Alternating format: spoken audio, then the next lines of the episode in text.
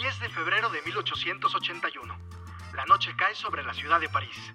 Estamos en la Belle Époque.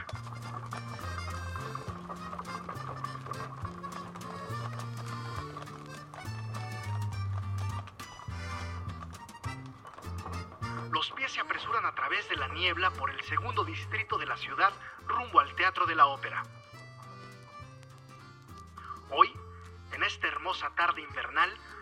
El estreno de los cuentos de Hoffman, una ópera basada en los relatos cortos del gran Ita Hoffman.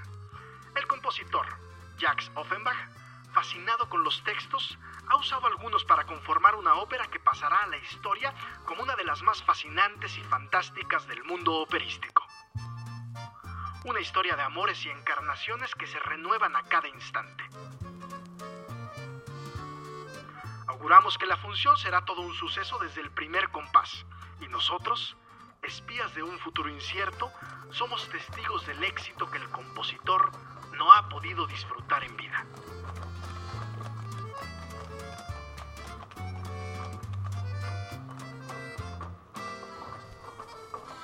Yo soy Jesús Cervantes y esto es Soto Voce.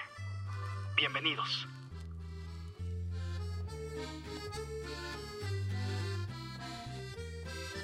¿Qué tal amigos? Yo soy Alejandra López Fuentes y me da mucho gusto saludarles una vez más en otro episodio de Sotto Voce. Hoy quiero presentarles a ustedes a una joven inteligente y apasionada mezzosoprano que desde muy muy pequeñita se dejó atrapar por el bello arte del canto. Inició por este camino a la edad de siete añitos en el coro de la Escuela Nacional de Música y de ahí la vida y su decisión y amor por, por, la voz la llevó a entrar a esta misma escuela, ya siendo una jovencita, empezó a estudiar su voz con el maestro Enrique Jasso, después con el maestro Enrique Patrón de Rueda, la maestra Susan Young, y finalmente en el 2018 entra al concurso nacional de canto Carlo Morelli y obtiene la revelación juvenil, para regresar en el 2011 a obtener nada más y nada menos que el primer lugar, el premio Pro Ópera, el premio de la Ópera de Bellas Artes y el premio de Zarzuela. En ese eh, tiempo, en el 2000, eh, pasando el tiempo, en el 2002 es finalista de Operalia en Pekín, China, donde conoce al maestro Plácido Domingo y evidentemente, como cualquier persona que haya escuchado a Cassandra, la invitó a formar parte del Young Artist Program en Los Ángeles y ella se despide de México también en este año eh, con la ópera de El Barbero de Sevilla en Bellas Artes junto a Javier Camarena, Stefano Di Peppo y otras personalidades importantes. A partir de ahí ha venido un ascenso en su carrera convirtiéndose en la mexicana más joven debutando en el Metropolitan Opera House, que cuenta ya con seis temporadas y doce producciones. Es una cantante intelectual, conoce su instrumento, su cuerpo y la conexión de este con su corazón y su voz. Ha estado en casi todos los festivales de México, por no decir que en todos, en muchísimos teatros de México, cantando en las compañías más importantes de Estados Unidos. Y me emociona muchísimo poder seguir observando de cerca y ser testigo de cómo ella misma se supera. Y también estoy emocionada de saber que qué es lo que viene más adelante para ella y es un orgullo para México y para mí tenerla aquí y poder platicar con ella. Bienvenida Cassandra. Hey, muchísimas gracias por invitarme. Estoy muy contenta de verdad de escucharte y de poder platicar contigo, sobre todo por, por la admiración que tengo hacia ti y el cariño que tengo también hacia ti. Ay, mi Ale, yo creo que es un, es un cariño que, que también yo siento, es una admiración que también yo tengo por tu trabajo y te agradezco mucho el espacio y el interés de, pues, de platicar conmigo y a ver, hacer de esto una charla bien padre. Claro que sí, seguro que sí. Ajá. Vamos a entrar en materia ya, de una vez. Pues va. Este podcast siempre empieza con la misma pregunta. Ok. ¿Cuál es el área favorita para cantar que tienes? Híjole. Es que es bien complicado. Lo sé. A mí, a mí desde que me dijiste, he estado en un conflicto ahí intelectual eh, de tato, porque uno quiere sonar inteligente, ¿no? Y, yo dije, no, voy a buscar algo así bien denso. Y luego dije, no, a ver, ¿cuáles han sido mis caballos de batalla? Y luego, no, artísticamente, ¿qué me complementa más? Y de verdad sigo en una incógnita, ¿no? Me atrevería a decir que por, si es una cuestión de agradecimiento y de un personaje que creo que conozco como la palma de mi mano y demás, sería Aria de Chenerentola, el rondo final. Eh, pero, bueno, han pasado los años, ¿no? Y evidentemente el repertorio cambia. Claro. Y hoy en día me siento muy, muy cercana a Niklos de los cuentos de Hoffman y al área del violín que creo que hoy en día es una de mis áreas favoritas de la vida, porque por lo que significa Niklos en, en mi vida y lo que significa en la ópera y demás, ¿no? Que es un personaje tan, tan emocional, tan artista, tan la descripción que tiene el área del violín sobre lo que es la voz, lo que es el ser artista, la conexión espiritual que requiere el ser artista, etcétera, me hace pensar que creo que es el área del violín. creo. Hemos llegado a esta conclusión a través de esta, de este de esta terapia, me sentí así como que, que, estabas acostadita en un sillón pensando y yo apuntando así de... Bueno, sí estoy en un sillón, sí estoy en un sillón, vale mencionar. Eh, pero es que sí es un rollo, ¿no? Porque de verdad, si me lo hubieras preguntado yo creo que antes de noviembre, yo te hubiera dicho, no, Chandarétola sin, sin dudarlo, pero pues bueno, todos crecemos, claro. entonces no lo voy a sentir como traición, me voy por mi Perfecto, muy bien. No, y finalmente, como bien lo dices, sigue teniendo un espacio importante en tu corazón, ¿no? Es como... Sí.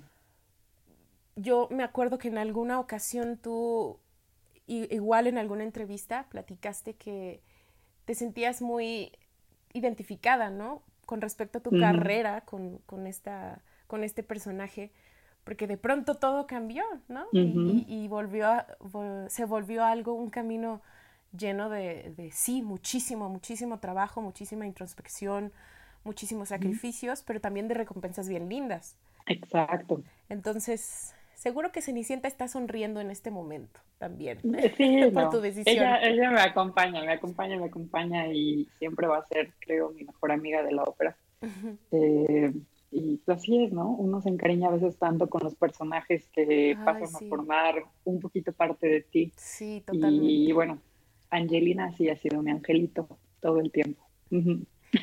Oye, y técnicamente, eh, ¿qué te gusta ¿Qué te gusta del área, del área del violín? Del área del violín, creo que eh, me atrevería a decir que no, no propiamente el área del violín, o sea, sí, pero hablo más del personaje, ¿no? ¿sí?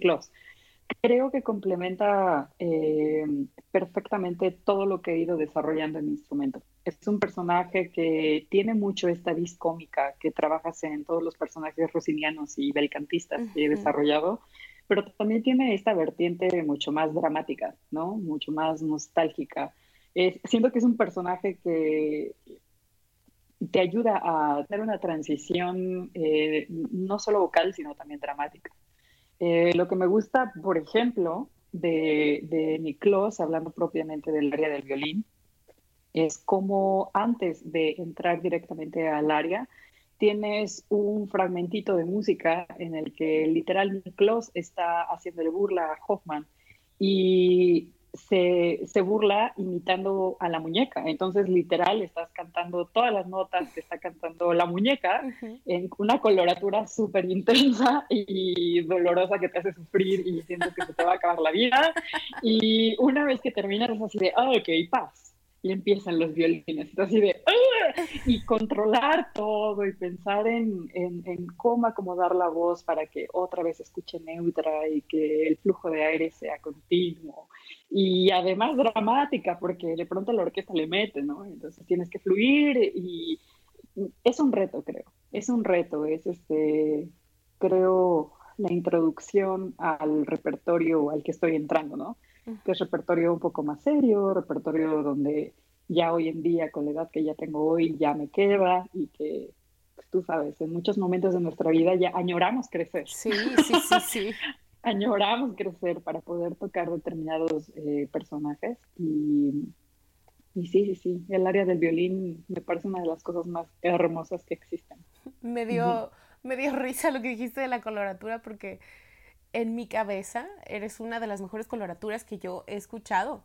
Entonces, sentirme identificada con esa, con esa sensación de que Dios mío me va a morir haciendo coloraturas, me, me calma, me tranquiliza, viniendo de ti. Pues es que así es, ¿no? Eh, hay, hay, momentos donde la coloratura es muy noble sí. y te ayuda a que la voz fluye y es tan cómoda y es como estar vocalizando, ¿no? Eh, pero hay otros momentos donde, ay, perdónenme, pero hay cosas que son incómodas y son incómodas. Y, bueno, yo así me siento con ese fragmentito de cuentos de Hoffman, ¿no? Siempre que estábamos en ensayos o algo, de verdad, yo era así de, ok, por favor, que todo, que todo mi cuerpo responda el día de hoy y que me salga. Sí, eh. Oye, ¿y existe una versión em, favorita de esta área que, hayas escuchado? no, no, de verdad que, eh, bueno, yo, yo soy muy obsesiva cuando me aprendo mis personajes y trato de verdad de escuchar todas las versiones que me son posibles. O sea, yo me obsesiono con las versiones antiguas, las versiones nuevas, y en Hoffman, que además es como un, es una obra chilaquil, ¿no? Que le metes de todo, porque además depende de los cortes que, te mandan eh, según el teatro, etcétera. De verdad hay muchas versiones y, muchas interpretaciones y muchas ideas de cómo debe ser el personaje de Niklos. Entonces me di a la tarea de escuchar a todo mundo. Te lo juro que escuché a todos. Te lo, te lo puedo creer.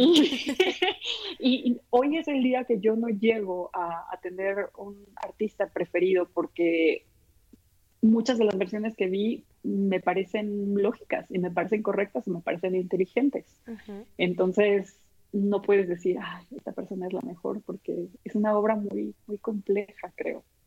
Claro, claro, sí.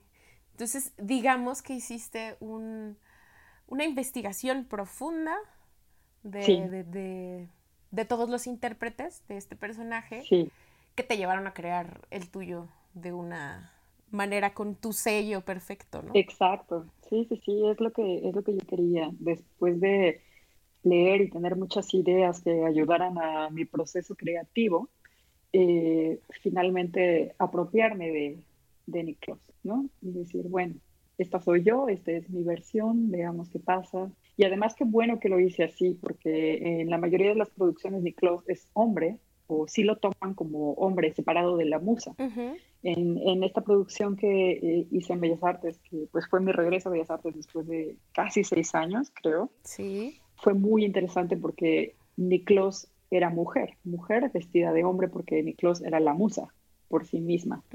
Entonces, con más ganas, era un poco distinto mi, mi personaje, creo. Sí, claro, claro. es lo que me trato de decir. No, sí, totalmente, totalmente. Y también este, este viaje que hace uno em, a través del autoconocimiento para poder entender mejor a sus personajes. Y está padre esta dualidad de pensamiento, ¿no? De, de un personaje, ¿no? O sea, de verlo así, como Sí, sí, sí. Como algo diferente. Sí, padrísimo. Sí. Sí, no. A mí ya sabes que esos personajes que son raritos y, que entre más extraña sea la ópera o el show que me inviten, y yo mejor me la paso. De verdad, yo a mí acuéstenme en el sillón de terapia, yo feliz. Es que eres una mujer a la que le encantan los retos, y más los retos para ti. sí. para ti. Sí, sí, sí, sí me gustan, la verdad. Ah. Sí, sí, sí. Bueno, pues amigos, vamos a un pequeño corte y regresamos para la conversación con Cassandra. La Cenicienta es sin duda una historia conocida por todos, principalmente por la clásica versión animada de 1950, realizada por Disney. Sin embargo, esta historia, que se remonta hasta los siglos de la tradición oral, fue escrita por tres autores en diferentes tiempos y países. La primera versión del italiano Giambattista Basile fue publicada en 1634, la segunda del francés Charles Perrault en 1697 y la tercera, alemana, de los míticos hermanos Grimm, fue publicada en 1812. Así es que para 1816, año en que Gioacchino Rossini escribe en apenas tres semanas su Cenerentola, las tres versiones ya estaban en la mente de los lectores. Sin embargo, es el relato de Charles Perrault sobre el cual se basará el compositor para escribir su ópera, que hoy en día sigue divirtiéndonos con su ingenio e inmensa musicalidad. Esto fue Ópera en la Historia. Amigos, regresamos a esta plática, a esta charla con Cassandra y llegó el momento de preguntarle algo que me parece importante, que yo creo conocer un poco la respuesta, pero quiero que la comparta también con ustedes. Cas, ¿cuáles fueron las razones que te dio la vida para dedicarte al canto? Fuera de que yo sé que, que en tu familia, es decir, tú y tu madre amaron esta idea de que tú te formaras como una niña completa, que tuvieras acceso en medida de lo posible a tanto ballet como idiomas, pintura, todo, todo lo que pudiera enriquecerte a ti como, como niña. Más allá de eso, ¿qué fue lo que hizo que, que dijeras, esto es lo que amo y esto es lo que quiero hacer por el resto de mi vida? ¿Qué fue lo que hizo que te enamoraras de esto? Creo que es el poder inmenso que tiene la música de cambiar al ser humano y cambiar vidas y cambiar, cambiarnos como individuos, ¿no? ¿Por qué? Porque la, la música me parece tan catárquica y aprendes tanto de ella y el ser músico, el ser cantante en particular, creo que es eh, algo que te ayuda mucho a convertirte en un ser humano, un ser humano empático, ¿no? tienes que saber cómo relacionarte con tus compañeros, tienes que saber cómo, cómo vibrar con ellos, cómo seguir su propia historia, cómo adaptarte a la vida, a las diversas circunstancias que se te van presentando, empezando por un proceso de ensayos hasta el lugar donde vas a estar viviendo en ese momento, hasta la dieta que vas a tener, la cultura a la que te estás afrontando durante un periodo de tiempo. Eh, creo que eso es lo que más me enamoró de la música y de la carrera del canto. El, el yo ver mi, mi, propia transformación y el encontrarme con personalidades tan, tan increíbles en, en, la carrera, ¿no? El que nunca dejas de aprender. Ya sé, es un regalo. Tal cual, eso. Y que te paguen. Exacto. hacer lo que más amas, es increíble. Exacto. Y aparte que te pagan, o sea, aparte de que tú haces tu trabajo, vas, ensayas, prueba de vestuario, chalalala, es como estar jugando todo el tiempo. O sea, puedes ser otra persona en, un, en, unos, y en los otros dos, en dos meses eres otra persona. Además, como, como lo dices, que conoces otros colegas que, que, que llenan y que enriquecen tus personajes y por supuesto tu vida. Sí. Además, el público te aplaude. O sea. Y además, ¿no? Y, creo que, bueno, yo pensaría cuántas personas en su vida tienen la gran posibilidad y la gran bendición de hacer felices a otros, ¿no? Exacto. Y, y, eso es padrísimo. Yo, yo lo he dicho varias veces, que yo veo al canto y a nuestra carrera como un ritual, ¿no? La gente se prepara, la gente se viste, la gente, eh, qué sé yo, da su tiempo y va y se sienta y toma una historia y les puedes hacer llorar o hacer pasar corajes o morir de em, risa. morir de risa, tal cual, y salen del teatro y ya por unas tres horas o hasta cuatro horas o lo que sea que dure tu ópera o tu show, eh, y les brindaste algo diferente a su vida, ¿no? O cuántas veces tú no has cantado pensando que está significando tal vez poco y en el escenario, en el público había un niño. Sí. Un niño que de pronto la vida se le iluminó, como fue en mi caso cuando yo era niña cantora, y vi a una soprano que llega y canta, nosotros estábamos haciendo Carmina Burana, y llega la soprano y vestía de blanco al ensayo, ¿no? Y por supuesto que empezó a cantar y yo así, no manches, llorando en el ensayo. Y, por supuesto que salí y lo primero que le dije a mi mamá es, es que yo, yo quiero ser como ella, yo quiero ser cantante. No hay de otra. Y ya, ya no hubo opción ni espacio para ninguna otra carrera ni nada. Amor a, primera vista. Amor a primera vista por la señora gorda con los cuernos. ya sé. Sí, por la Valquiria. Por la Valquiria que me pusieron ahí. Increíble, ¿no? Oye, yo quiero saber, o sea, esto sí no te lo he preguntado, esto sí va a ser una respuesta que no, que no, que no conozco. A ver. ¿Qué estabas haciendo? O sea, ¿te acuerdas? Por saber si te acuerdas. ¿Y qué estabas haciendo cuando te llamó tu agente y te dijo, ya, Almed, ¿qué onda? Ok. ¿Dónde, estabas? Digo, porque yo puedo suponer que evidentemente fue un trabajo conjunto de toda tu historia, de todo tu desempeño, de todo tu picar piedra, de todo tu estudio, que fue eh, con, este, con equipo de, tu agente, ¿no? Claro. Em, bueno, te puedo hacer como el recuento, porque fue, fueron, digamos que dos noticias en una. Ajá. Eh, yo estaba en el programa de Los Ángeles y estábamos en funciones de Taís. Y yo había cantado ese verano eh, una audición cerrada para, pues, para algunas personas, compañías, y incluido eh, Leonor Rosenberg del Met. Y había cantado para ellos y mucho pensando tal vez en la posibilidad de que yo entrara al Young Artist Program.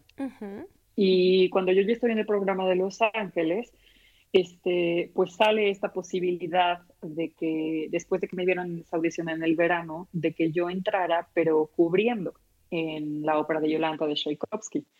Y mi agente lo tomó como muy buena opción, ¿no? ¿Por qué? Porque, pues, estamos hablando que yo tenía todavía 24 y, y era como, es una posición más salvo, ¿no? Entras a la compañía, sí, pero estás detrás, ves cómo funciona, te conocen, tal vez cantas otra audición, ¿sabes? O sea, sonaba como en un proceso de, de, cantante joven, algo muy saludable. Por supuesto. Y a mí me habla por teléfono mi gente y me dice, oye, ¿te quieren para cantar el cover? ¿Les gustó mucho así? Y yo, por supuesto, que así casi convulsionando, yo tranquila con mi agente, ¿no? Tranquila ah, con claro. mi todo cool. Mm, sí, padrísimo, yo ya lo veía venir, ¿no? Y... Con tu mimosa en mano. Oh, por supuesto, me tomaste desayunando. Yo aquí estaba bronchando, perdóname. No, por supuesto que me dijo, yo estaba en mi casa, y pues, seguramente lavando los trastes o algo así, y de pronto pues yo convulsionando y feliz y no lo podía creer, llamé a mi mamá, este, histeria total y creo que desde ese día me descargué toda la música de Yolanda y dije, no, bueno, hoy es cuando, porque sí le dijeron, es en ruso y sabemos que ella es mexicana, ¿no? O sea que sí tiene que meterle porque pues sí tiene que estar muy bien y la producción, la mayoría de los que vienen eran del Marinsky. Entonces, mm, como que triple responsabilidad, ¿no?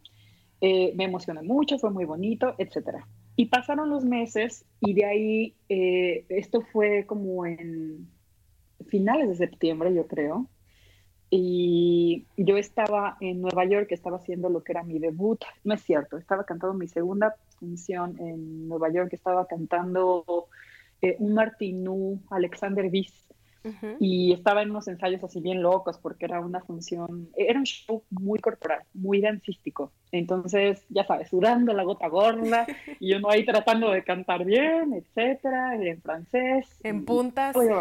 en puntas, literal, en esa función sí en puntas, porque me pusieron puntas. Ahí para que veas, lo, lo dije de broma, pero sí, me tenían en puntas. Y de pronto llega la llamada de mi agente y me dice, Cas, este, resulta que la persona a la que estabas cubriendo del MET se embarazó. Oh, oh, oh. Y, este, y el MET eh, quiere que entres tú. o sea, me, estoy emocionando como si fuera ¿sí? yo. estaba literal a punto de hacer mi entrada para en puntas y él me dice eso mi agente. No, pues imagínate. ¿Sabes yo qué hice? Colgué con una sonrisa inmensa y tenía a un compañero que iba a entrar conmigo en la siguiente escena y solo lo agarré del brazo y le dije, voy a debutar en el Met. Y me puse a llorar. Y entonces ya, y el otro llorando conmigo, terminamos abrazados. O sea, creo que los ensayos ni nos hablábamos muy bien, que digamos, pero ya estábamos abrazados, unidos el uno con el otro y amigos por siempre, ¿no? Este, y, entonces sí fue como un momento de mucha, mucha alegría, porque pues todo en esta carrera también a veces implica golpes de suerte, ¿no? Y sí quiero pensar que además fue por algo bonito, o sea, no es que la cantante estaba enferma, Exacto. no es que, ¿sabes? Ella estaba en un proceso diferente de su vida y yo de verdad necesitaba esa oportunidad. Entonces, yo siempre voy a estar agradecida por ella, por decidir embarazarse. Bien por la maternidad. Bien por la maternidad. Todos hagámoslo. Punto por la maternidad. Exacto. Y además hablas de este, de este golpe de suerte y me parece que aparte de, este, de esta lucecita caída del cielo, de la vida, pues tú estabas lista, o sea, tú estabas preparada. no, fue como que te llegó la oportunidad y, ay, por obra y gracia. No, o sea, ya estabas lista, o sea, estabas justamente esperando, o sea, estabas preparada para agarrar el toro por los cuernos, ¿no? Sí, tal cual. O sea, creo que eh, así es, ¿no? Cuando, cuando estás, eh, cuando eres un cantante más chico, sabes que tienes que estar no solo al 100, tienes que estar al 150 para el momento en el que llegan las oportunidades y, y, entrarle y demás. Y fue un poco como yo siento que fue, por ejemplo, mi encuentro con Chenerentola. Es muy chistoso porque la primera vez que yo canto Cenerentola fue una versión en concierto, pero yo me aprendí Cenerentola en cuatro días. OMG. Ajá, porque la persona que iba a cantar Cenerentola en esas funciones tuvo un problema en la columna o algo así, y entonces ya ellos tenían como apalabrado todo el asunto de hacer Cenerentola. Y me acuerdo que de hecho fue Ricardo López quien me habló y me dijo, oye, Cas, ¿te sabes Cenerentola? Y yo, claro, claro que me la sé. Por supuesto que no. Yo cantaba el área, no, tal vez ah. el dueto. Y sentada así 24 horas del día aprendiéndomela, aprendiéndomela hasta que saliera y sonara decente, etcétera, ¿no? Y así siento que fue la vida, ¿no? Como que dices que sí y le entras y te preparas y, y haces lo posible porque todo salga lo mejor en tus posibilidades, porque también eso es otra cosa, ¿no? La edad hace que, que uno madure vocalmente y emocionalmente. Claro. Entonces, en la medida de lo posible, eh, sobrevivir, ¿no? Con lo que tienes en ese momento y aceptarlo y ver a dónde te lleva. Sí, y con esta humildad de que, bueno, pues es lo que puedo hacer y lo estoy haciendo lo mejor que puedo y vamos, ¿no? Y eso es algo que me gusta mucho de ti, que eres muy aventada, o sea, eres eres aguerrida, no te rajas, o sea, si te, te, te sientas mal, este, no estés al 100 porque tienes alergia, lo que sea, tú le das con todo. Y eso es algo que se agradece como público, mucho. Ah, gracias, Ale. Gracias, gracias. Pues sí, sí trato, pero yo creo que a todos nos pasa, ¿no? Eh, amamos tanto lo que hacemos que no importa la alergia, no importa el dolor de cabeza, es como lo que tienes que hacer. Y, y además que, bueno, a veces las oportunidades son tan pocas que tienes que agarrarte con el corazón y con todo a las, a las que llegan. Así es, totalmente de acuerdo. Y pues de ahí ya te quedaste en el Metropolitan. Y además, Yolanta fue con... Uh, Ana Netrebko. Con Ana Netrebko, nada más ahí. no, bueno, o sea, tú debes saber que yo empecé a cantar ópera, o sea, ya ópera, ópera, ¿no? Por Ana. Sí. Porque vi su traviata con Villazón, esa hermosa que es blanca con el reloj y que ella sale con su vestidito y que se ve como muñeca y brinca en los sillones, etcétera. Y yo vi esa producción y dije, no es posible. o sea, yo creo que vi esos videos y decía, eso es playback. Obvio, un ser humano no puede hacer eso y no se puede ver así y además cantar así y ya sabes, ¿no? Síndrome de la cantante envidiosa. y... de que eso es falso. es verdad, ¿no? Todos, todos, lo tenemos. Sí, claro. Y de pronto ya empecé a ver que no, o sea, que la mujer sí cantaba y además se veía así. Y, y dije, no, bueno, yo tengo que ser como ella, ¿no? Y, y, eso ha sido una inspiración, creo, muy grande para mí desde que empecé a cantar. Y pues que Diosito, Diosito me la haya puesto así como en, en lo que fue un debut tan importante en mi vida. Y, que me haya tocado verla en todo su esplendor, como llegaba a los ensayos y con sus botas Gucci y demás, y que tú dices, no te pases, no, está muy cañón.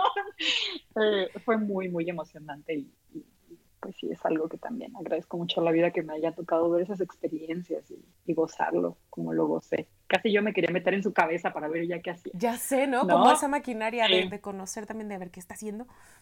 Que, sí, tal cual, ¿no? Sí, así como, como nos pasa a muchos, de que si, si eres un ser humano, a ver. y que te asomas disimuladamente y ya luego estás hasta los molares, así revisando qué están haciendo, ¿no? así yo me sentía, de que tú, mm, acosadora. qué hermosa húmula. A ver, ¿me dejas tocar tu palabra? Sí. ¿Qué tan blando es? Súper loca, sí. Mal, mal, mal, mal. Ay, qué mal. Qué mal estamos tú y yo. Hashtag me too. Pero por Cassandra. Sí, no, mal. Ay, Cassandra. se lo cuento, vale. O sea, ya vi, ya vi este la prensa más de las más altas esperas hablando con el hetero sobre tu acoso. Esta meto mexicana. No. Pero pues sí, seguro sí estuve medio acosadora y le agradezco que no, ya, no me haya visto raro. Es lo que puedo decir. Ay, no, qué padre, qué padre experiencia y de verdad, o sea, lo que digo es, qué orgullo que seas la mezzosoprana, mezzosoprano Mezzosoprano. También mezzosoprana, ¿sí? La mezzosoprano con mayor proyección internacional que tenemos actualmente y, además súper joven, porque sigue siendo súper, súper joven. O sea, uno cuando lee o conoce tu, tu experiencia, dice, no manches, tiene demasiada experiencia, pues seguramente tienes, ¿no? O sea, eres súper joven y, sigues creciendo. Por eso te digo que me emociona tanto poder seguir eh, tu carrera y seguir viendo las cosas que haces, porque de verdad es que eres una inspiración para muchos, muchos, muchos mexicanos y seguramente muchos latinoamericanos y muchas personas que nos están escuchando en otras partes del mundo. Ya acercándonos. Mm, gracias, Alecita. Ay, no, no, no, ¿cuál? Gracias a ti. y ya acercándonos al, final de, este podcast, de esta pequeña charla con Cassandra, quisiera yo dejarte a ti al que dijeras lo que quieres decirle a las personas que nos están escuchando. Puedes dirigir tu mensaje a alguien en específico, a tu familia, a los jóvenes que empiezan a cantar, a tus colegas, algo que quieras compartir con la gente, algo que, que, no hayas dicho. Ay, es que yo creo que ya lo dije, pero creo que me, parece muy importante, por eso es que lo repito y lo repito. Y es a los cantantes, creo, jóvenes, que no dejen de soñar y que canten y canten y canten y que traten y que no se asusten, que la voz ahí está, y es una cuestión de fe, ¿no? De fe y de mucha paciencia y de, de creer en, en que la vida a todos nos pone en el lugar en el que debemos estar en el momento correcto y que las oportunidades van a llegar y que sigan trabajando, que sigan poniendo lo mejor de ellos y que aprendan a amar lo que hacen. Porque creo que es muy fácil cuando eres joven que quieres sonar a otro cantante o te comparas o, eh, y te causa mucho sufrimiento y, pierdes el tiempo. En lugar de ver tu instrumento y verte a ti mismo y, y darte el tiempo de analizar qué es eso especial que yo tengo ¿Qué es eso único que sí puedo explotar y que va a hacer que tal vez otros me miren o que a ti mismo te va a hacer crecer? Eh, creo que es lo que sería como mi mejor consejo para los cantantes jóvenes, porque es un camino bien truculento y a veces eh, la responsabilidad y la clave de salvación está en uno mismo, ¿no? En cómo te hablas a ti mismo. Si con cariño o te andas castigando. Sí, del amor del amor a lo que haces y a ti. Exacto. Porque pues eres, eres tu voz. Exacto, y se escucha, ¿no? O sea, creo que tú me vas a decir, muchas personas tal vez que no son cantantes escuchan esas palabras y dicen, ay, qué loco. Pero tú escuchas una voz y tú sabes más o menos cómo es la personalidad de la persona. Ay, sí. Porque se escucha, ¿verdad? Sí. Se escucha todo, o sea, alguien que es aborazado, pro grito. Alguien que es... Y, la voz es transparente, ¿no? Entonces... Sí, yo me atrevería a decir eso, o sea, conforme te sientes mejor contigo misma, es que el instrumento solito va reaccionando y digo, nunca queda perfecto, ¿no? Toma mucho tiempo, supongo. Y todos estamos en diferentes procesos, pero va de la mano con la aceptación, creo. Así es, la verdad que sí. Sí, sí. pues muchísimas gracias, Cas, por estar con nosotros, de todo el equipo de Sala Prisma y de este podcast Soto Boche. De verdad que estábamos súper emocionados de que, de que estuvieras con nosotros, porque personalmente, además de que te conozco, de verdad soy tu fan, te admiro muchísimo, me encanta muchísimo lo que haces y cómo has llevado tu carrera. Y bueno, lo sabes, pero te lo repito aquí en los oídos de muchas personas. Muchas gracias, Ale. Y yo quisiera invitarlos a ustedes, amigos, que sigan escuchando estos podcasts y que nos den seguir en todas las plataformas digitales. Estamos en iTunes, estamos en Spotify, en iVoox y que nos sigan en todas nuestras redes sociales para estar en contacto. Yo soy Alejandra López Fuentes, esto fue Sotto Voce y nos escuchamos después.